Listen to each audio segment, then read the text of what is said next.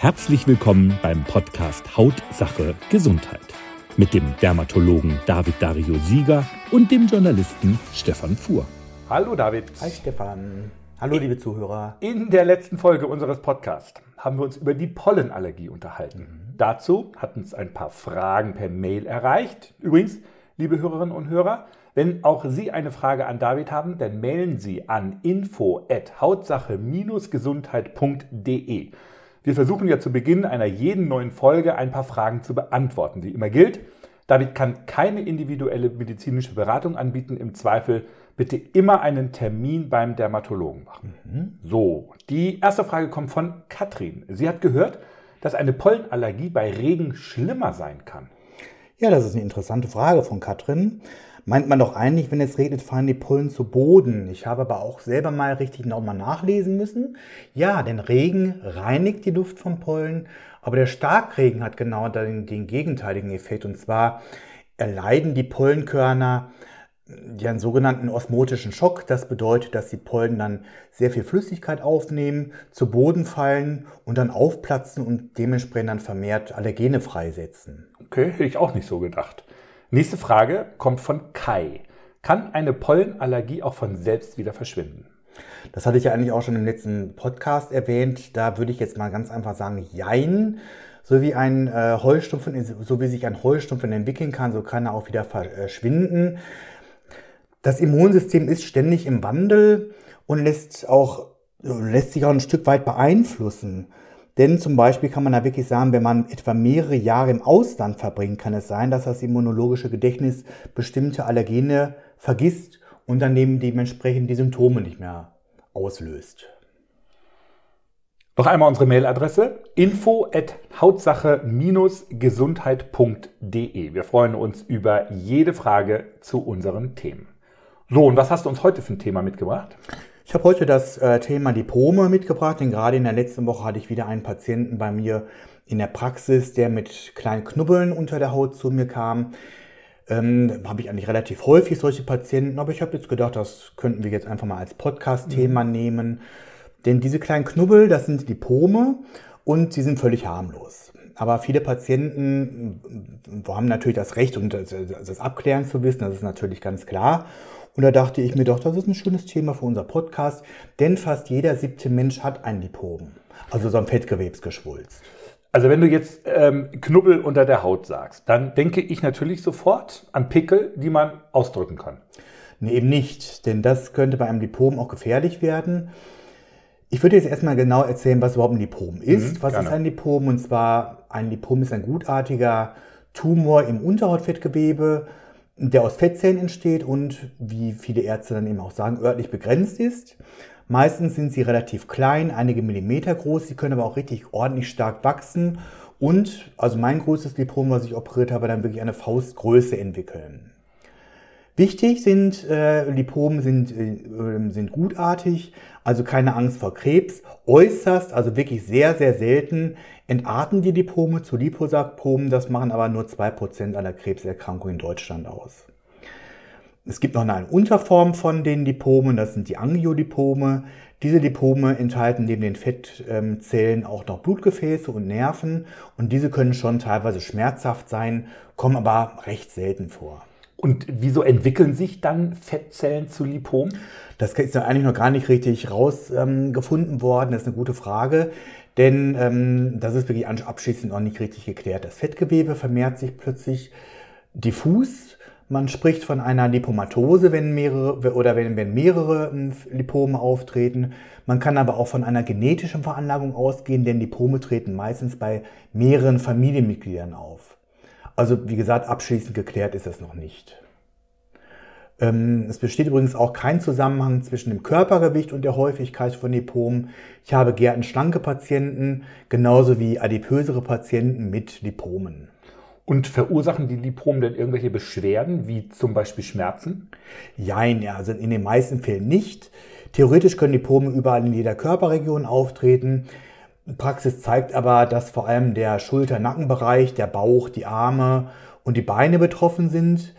Befinden sich die Lipome in der Nähe von Gelenken oder Nerven, dann können sie leichte Druckschmerzen auslösen. Zum Beispiel, wenn man immer, wenn ein Lipom auf dem Rücken ist und wenn man ständig drauf liegt oder beim Sitzen mit der Stuhllehne drauf drückt. Die Lipome wachsen übrigens sehr, sehr langsam.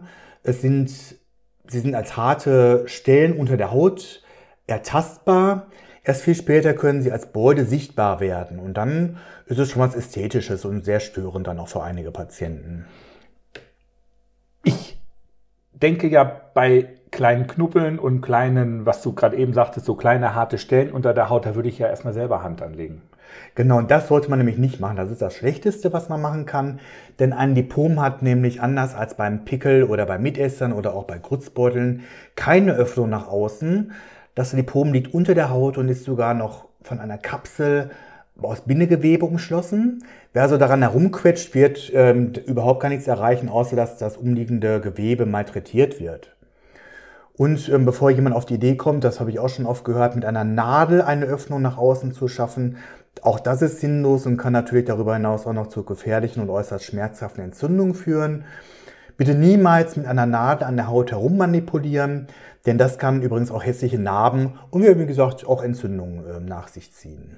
Okay, und wie behandelt denn jetzt der Profi, also ihr Dermatologen, ein Lipom? Also oft steht wirklich im Internet, dass es Hausmittel wie Apfelessig, Honig oder Vollkornmehl das Lipom auf, äh, auflösen. Und das ist natürlich völliger Humbug.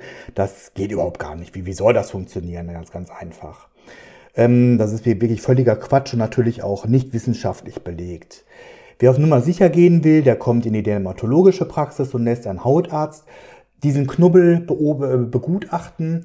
Wir ertasten sorgfältig, ob der Knoten weich ist und sich leicht verschieben lässt, denn die Pome, die sind oft nicht mit dem umliegenden Gewebe verwachsen. Man kann aber auch einen Ultraschall machen und das, was eigentlich in der Regel eigentlich nicht notwendig ist, denn das ist wirklich eine klinische Diagnose. Stört den Patienten das Lipom oder verursacht, wie ich das auch schon angesprochen hatte, Druckschmerzen, dann kann operiert werden. Auch wenn das Lipom schnell wächst, rate ich oft zu einer Operation. Die dauert nicht lang und wird unter örtlicher Betäubung in der Praxis durchgeführt. Der Patient ist, ja, der ist sofort wieder einsatzbereit und sollte zwar jetzt in der ersten Woche nicht viel Sport machen, denn sonst kommt zum Aufreißen der Narbe, aber das ist, ähm, hat keinerlei weitere Bedeutung. Hat aber auch nur wegen der Narbe, ne? Weil genau. es genäht wird, ne? Ja. Wie immer, wenn wir operieren, schicken wir auch das herausgeschnittene Gewebe zur Begutachtung in eine histologische Pathologie und sollte sich da herausstellen, dass es, wie gesagt, aber sehr, sehr selten ähm, einen ähm, bösartigen Tumor handelt, um das Liposarkom, dann sollte natürlich eine weitere Diagnostik WCT und das weitere erfolgen. Man muss aber auch an Lipom nicht immer behandeln. Es wird eigentlich nur gemacht, wenn, wenn den Patienten es stört oder wenn es einfach sehr schmerzt oder, oder schnell gewachsen ist. Denn das kann ja dann dementsprechend auch immer schnell, schneller weiter wachsen. Und ähm, denn in der Regel kann man es wirklich in Ruhe lassen. Wenn es allerdings schon sehr rasch gewachsen ist und ähm, um, um vielleicht auch deshalb um sicher zu gehen, ob es sich um was Gutartiges handelt, dann sollte man schon diese, diese, dieses, diesen Knubbel oder dieses Geschwulst entfernen. Die Pome lassen sich übrigens auch durch die Fettwegspritze, also das ist die medizinische Injektionslipolyse, ohne ein Skapell entfernen.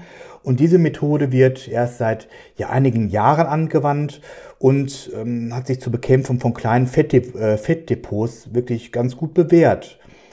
Bei dieser Fettwegspritze werden bestimmte Wirkstoffmechanismen in diese Lipome gespritzt, die dafür sorgen, dass sich ein bestimmter Anteil der Fettzellen infolge einer entzündlichen Reaktion auflöst und sich somit das unerwünschte Fettpölzerchen in diesem Gewebe verkleinert.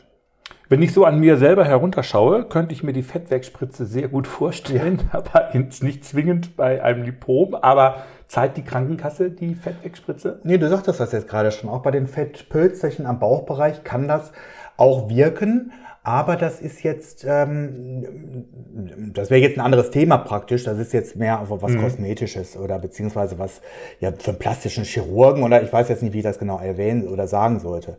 Aber nein, die Krankenkasse ähm, zahlt das nicht. Also die, die gesetzliche Krankenkasse zumeist nicht, da es sich eben um eine kosmetische Behandlung handelt und nicht um eine medizinisch notwendige Behandlung. Je nach Aufwand könnte das sich so um den, einen Rahmen ja um ab 250, äh, Entschuldigung, ab 120 Euro ähm, handeln. Die Operation hingegen, die wäre dann ein bisschen teurer, da würden wir es schon so ab 180 Euro sagen. Aber es ist ja gut investiertes Geld, wenn es einen wirklich stört. Ja, dann ist das wenn, genau. gut investiertes Geld. Aber kann ein Lipom denn auch von alleine wieder verschwinden? Nein, also das kann man wirklich sagen, von alleine verschwindet das nie. Im Gegenteil, es kann weiter wachsen, es kann, wie gesagt, dann auch die Schmerzen verursachen und auf Nerven drücken. Das habe ich ja gerade schon gesagt, mhm. auch alles. Medikamente, die oder Medikamente oder Salben, die gegen Lipome helfen, die gibt es überhaupt nicht, nein. Also entweder Augen zu und durch oder einfach operieren. Operieren oder die Injektions. Die Injektions, genau. Lieber David, heute mal etwas kurz und knackig. Ja. Anders als letzte Woche, also beim letzten Mal war es ja etwas länger, ja. aber wir haben ja gesagt, so um und bei zehn Minuten. Super. Wir haben alles erwähnt, alles erzählt. Ja. Dann sage ich dir ganz herzlichen Dank. Dafür nicht, ich habe zu danken. Und zum Schluss noch einmal der Hinweis, wer eine Frage hat, vielleicht zum Lipom oder auch zu den äh, vorherigen Folgen, die wir ja bislang gemacht haben, ähm, mailt uns an info@ hautsache-gesundheit.de und auch hier noch einmal der Hinweis, David kann und darf keine umfassende ärztliche Beratung durchführen und vor allem keine individuelle ärztliche Beratung durchführen. Dazu bitte einen Termin in der Praxis machen. Ja. Aber ansonsten Tipps gibst du uns ja gerne. Genau. Also dann bis in zwei Wochen. Tschüss.